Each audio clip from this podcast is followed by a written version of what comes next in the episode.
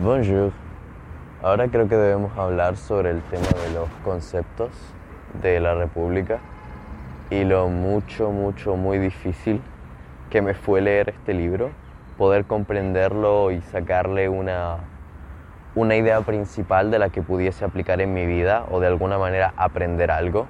No, no es que no haya que aprender del libro, sino que es difícil poder aplicarlo de una manera concreta y es difícil no perderte en la cantidad de conceptos complicados y dificultades que tiene el libro.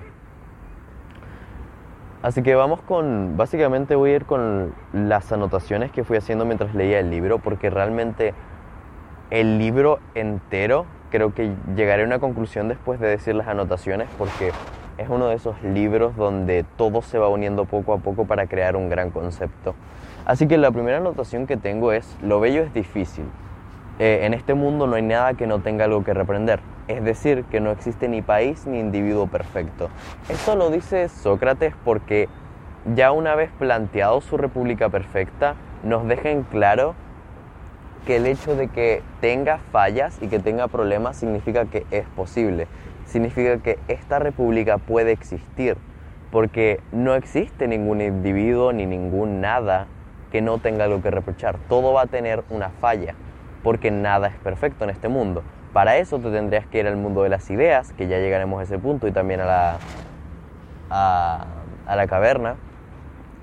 Pero primero este primer concepto, ¿no? donde Sócrates ya de una vez acepta que esta, esta gran teoría que lanza sobre la república que está creando tiene fallas y por ello significa que es posible.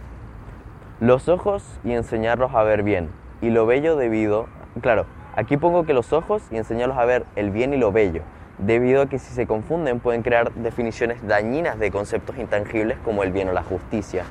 Básicamente aquí eh, volvemos a una de las cosas más importantes, si no es que la más importante del libro y de en general en la vida, y es dar la educación adecuada para poder crear una, una razón y una forma de ver el mundo donde no solamente entiendas las reglas, sino que ante la falla de una regla o ante la necesidad de crear una nueva, sea capaz de hacerlo.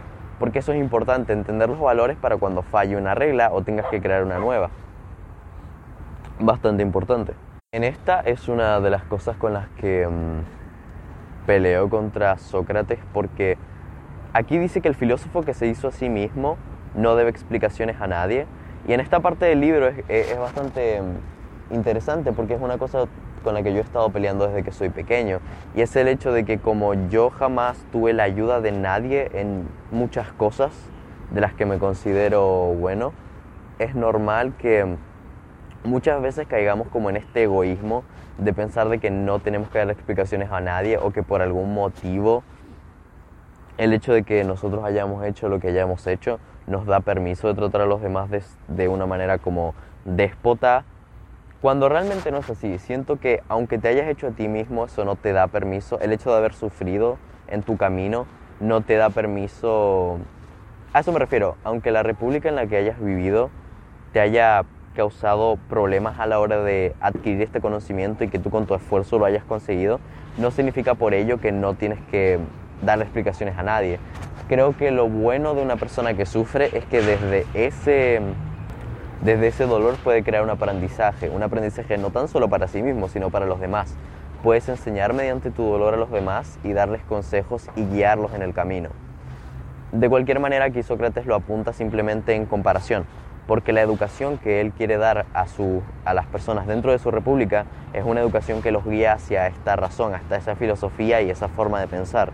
Entonces realmente ellos sí le deben explicación tanto a sus mayores como a los jefes de su república. Aquí es cuando ya eh, Sócrates habla largo y tendido sobre el mundo de las ideas. Y creo que es este momento donde el libro brilla porque aquí deja en claro uno de los conceptos que más, más, más me han perseguido desde que inicié como con este camino de, de aprender sobre filosofía. Y es el hecho de que todos estos conceptos de los que presumimos, Nietzsche también hablaba de esto, Hegel no tanto, pero no son más que conceptos que copiamos en esencia, todo lo que creamos como la belleza, el bien, la justicia y la injusticia, todos son conceptos que copiamos en el mundo en el que vivimos, que vienen desde el mundo de las ideas. Eh, el mundo tangible, es decir, el mundo en el que tenemos acceso, el mundo en el que podemos tocar, hacer, crear y romper, es básicamente este mundo donde copiamos las ideas, copiamos ideas del mundo intangible. Porque después de todo, el concepto, por ejemplo, de la belleza es un concepto que va cambiando con el tiempo porque no es más que la, digamos, la unión de todos estos pensamientos colectivos para crear una definición de este concepto. Entonces, cuando, cuando nos ponemos a ver realmente, no son más que conceptos, no son más que ideas a las que nosotros intentamos parecernos. No es que nosotros vayamos a ser justos, sino que intentamos ser justos. Es algo así como el superhombre de Nietzsche. Bueno, realmente no está bien decir superhombre, es ultrahombre. Pero en el ultrahombre de Nietzsche, realmente él dice que es casi imposible que esta persona exista. Y no lo dice verbalmente, pero queda claro que es un concepto del mundo de las ideas y que no está claro que si existe o a lo mejor ya existió y no nos dimos cuenta, pero lo importante es que este concepto es algo a lo que nosotros podemos aspirar y querer ser en el futuro. Esa es la importancia de que exista. Lo mismo con los otros conceptos, no es porque que la justicia sea un concepto no significa que no tengamos que perseguir la idea de la justicia, porque así es como funciona el mundo. Nosotros debemos perseguir lo que creemos que es bueno para nuestra sociedad. Aquí Sócrates hace un punto súper interesante sobre la matemática y la geometría, porque normalmente todos, todo el mundo, eh, desde Descartes hasta después y mucho antes, asumen la matemática como esta mm, habilidad infalible para detectar como la verdad o esta verdad objetiva, la cual no, no le importa si crees en ella o no. Y aquí Sócrates dice que no, dice que realmente la la matemática y la geometría en, en esencia también son formas de ver el mundo y que aunque sea la mejor forma que tenemos de ver el mundo, con, en ese momento no existía, pero ahora ya podemos decirlo que con, con, el, con el método científico, no significa más que eso, es un modo en que tenemos de ver las cosas. Y hasta que aparezca uno mejor, este es el mejor que tenemos, así que por eso es que lo utilizamos, pero no significa que sea la verdad total la matemática o la geometría o que sean como algo superior. Son simplemente otra forma de entender el mundo, simplemente que esta es mucho más elaborada y lleva años, años estudiándose. Otra notación es que muchas veces estas muchas personas, incluyéndome, intentamos como aspirar a una versión idealizada de, la vida, es decir, eh, por ejemplo, una metáfora sobre la astrología, eh, de que la gente eh, está intentando como encontrar lo superior arriba de nosotros, por ejemplo en la astrología, como si esto fuese lo superior, eso es lo que hay que entender, cuando realmente lo que hay que entender está aquí mismo, está en nosotros mismos y en la investigación del ser, o sea, en la investigación del individuo, de lo que queremos ser, de lo que somos y de lo que seremos. Más allá de lo que está arriba de nosotros, primero tendríamos que partir por entender qué somos. Em, aquí es una quote de Sócrates que, pone, por querer avanzar tan rápido, retrocedí. Y esto es algo que, con lo que puedo estar muy de acuerdo, el hecho de no preocuparte de los pequeños detalles y querer avanzar siempre a la, a la otra versión de ti, estar constantemente viviendo en el futuro, es algo que te retrocede, es algo que te detiene a avanzar realmente. Por querer avanzar tan rápido, retrocedes. Eh, por no entender las pequeñas cosas del mundo y esto también tiene que ver con la República de Platón y es el hecho de que mm, tenemos que entender las cosas de la vida, las cosas más pequeñas para poder avanzar. Y si no tenemos estas bases, en este caso la razón y una educación coherente, seremos incapaces de poder hacer todo lo demás. Pero ¿qué es la educación coherente, Sócrates?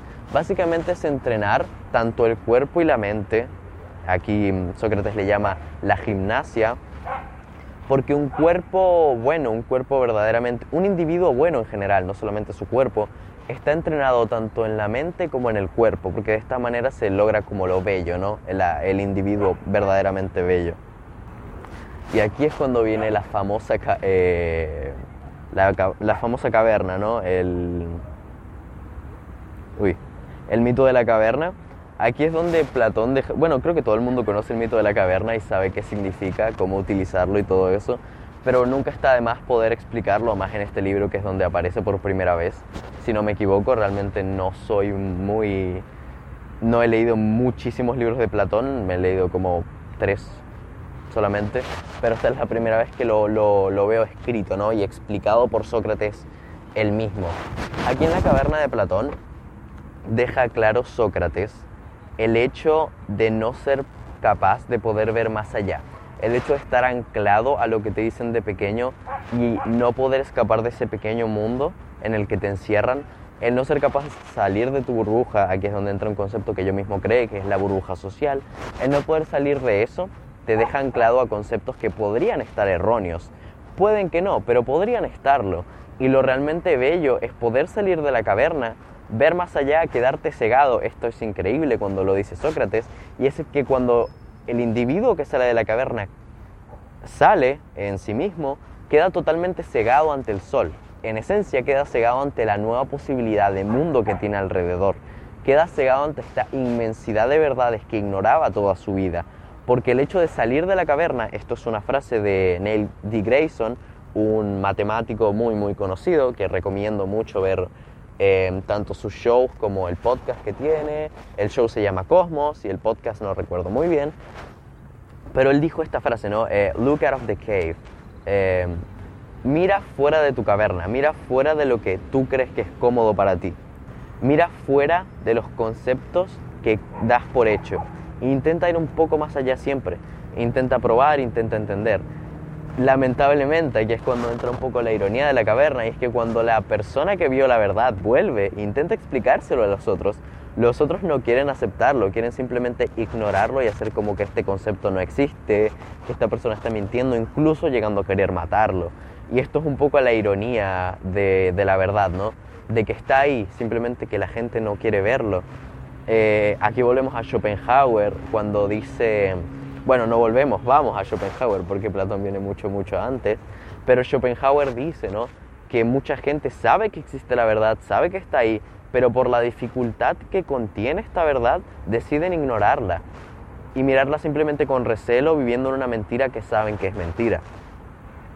Por miedo o por simplemente no tener la capacidad, tanto por educación como embriaguez como amor, de no poder eh, aventurarte hacia la verdad.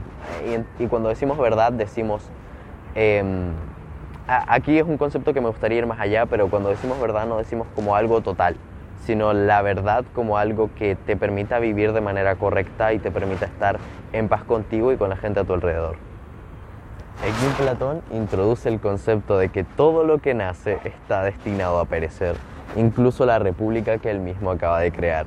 Y es increíble esta parte del libro porque realmente se ve eh, la incredibilidad. Es decir, se ve verdaderamente porque Sócrates es un hombre tan increíblemente sabio y es el hecho de que su propio concepto, el que acaba de crear, deja el hecho de que todo lo que nace está destinado a perecer y que eso no es una excusa para los estados de los que habla más tarde. Es decir, que el hecho de que tu, tu concepto no sea perfecto, es decir, que tu estado o tu individuo no sea perfecto, no significa que esté excusado a ser malo o injusto. Oh. Aquí vemos eh, lo que dije, es que teniendo como principal razón como las generaciones nacidas en épocas complicadas pueden destruir poco a poco el Estado. Es decir, que no si no son educadas de maneras bien, incluso si creas una república perfecta, si no, creas si no educas a las generaciones para que luego puedan cambiar o crear reglas dentro de estas, es estúpido. Eh, un ejemplo que pone Sócrates es que un magistrado elige al más hábil de sus hijos para sucederle, pero aún así sigue siendo indigno y es porque no se crió esta generación de la manera adecuada y eso es verdaderamente gracioso. Estado mitad y mitad, aquí es donde ya empezamos con, con los estados que plantea Sócrates. El primero es el, el mitad y mitad que tiene un poco de aristocracia y un poco de oligarquía. Si no saben lo que son estos dos conceptos, búsquenlo en Google. Pero en esencia es un estado entre el bien y el mal. Una, una esencia, eh, en esencia, un estado donde se dividirán entre las personas que ansían la riqueza y el poder y los que verdaderamente son aptos para tener estas riquezas. Y aquí es donde, bueno, ya lo presentaba antes, pero es donde realmente remarca el, la teoría del bronce, hierro versus plata y oro, que son las diferentes, em, las diferentes categorizaciones para seres dentro del estado de, de la república, pero bueno, es un concepto que realmente no va mucho más allá de eso. Después tenemos el gobierno timocrático, el gobierno timocrático es el... Eh, aquí, para explicarlo, hay un ejemplo perfecto y es, imagine un pequeño niño el cual escucha a su madre e iguales despreciar al hombre concentrado en lo que realmente importa. O sea, imagina un niño que desde pequeño escucha a su madre insultar a su padre, de decir que es un bueno para nada y que escucha a todas las otras personas decir que su padre es un bueno para nada, simplemente por estar concentrado en lo que realmente le importa. Lo cual, el cual no se ve interesado en apariencias. Entonces este niño aprende desde pequeño de que eso está mal, porque después Después se escucha que los hombres preocupados por cosas que no les incumben, preocupados por cosas realmente insulsas y superfluas, reciben eh, adoración, reciben fama, reciben todas estas cosas buenas. Entonces el niño aprende que debe entender las dos cosas y de alguna manera priorizar por lo que los demás te van a, te van a amar, pero al mismo tiempo no dejando atrás la parte de su padre. Este es como el gobierno timocrático con este ejemplo. Eh, aquí hay un par de palabras para, porque no las conocía. El primero es vulgo. El vulgo se refiere a como el ganado del mundo, como le diría Nietzsche, como la población, la población que no destaca eh, ni en lo bueno ni en lo malo, simplemente no hacen nada, no, no tienen nada en particular, ni bueno ni malo. Después está sordido, que es sucio e indigno en esencia. En consiguiente, se nos presenta como un gobierno oligárquico pasa una democracia y una democracia a una tiranía. Es decir, que un eh, gobierno oligárquico ante, ante porque recordemos que un gobierno oligárquico lo que busca principalmente es la riqueza. Y cuando este exceso de querer la riqueza se va de las manos, rompen que las personas no lo aguantan más y destruyen las personas en el poder y se te dan una democracia. Y esta democracia misma se puede destruir y convertirse en una tiraría por el mismo concepto de la oligarquía, no por el exceso de riqueza, sino por el exceso de libertad, porque eso es lo que persigue la democracia según Sócrates. El gobierno oligárquico tenemos individuos preocupados simplemente de acumular riquezas y entregar, entregarse a sus necesidades superfluas. Eh, aquí es donde Sócrates nos presenta el concepto que les decía antes, el de los deseos superfluos que no son más que agregados a nuestros deseos necesarios. Es decir, por ejemplo, tú quieres comer, eso es lo que realmente quiere tu cuerpo, pero tú dices, no, yo lo que quiero es comerme una hamburguesa. Tú simplemente le pones nombre a lo que realmente quieres. Por ejemplo, tú tienes sed, pero dices, no, quiero un jugo de naranja. Tú no quieres un jugo de naranja, tú simplemente quieres saciar tu sed. Eh, los superfluos, los deseos superfluos son cosas que fácilmente podemos eliminar con una buena educación y desarrollo de la razón sobre nuestros actos, mientras que los deseos necesarios eh, son cosas que nos mantienen vivos o desarrollan para obrar de óptima manera en nuestra sociedad. Seguimos con los individuos oligárquicos, nada más que un hombre avaro y económico que oculta su avaricia bajo el velo de la equidad y no le hace más no lo hace por virtud o razón, más bien por miedo a perder su riqueza y por esto como que finge, ¿no? Finge como el ser bueno y estar del lado de la equidad.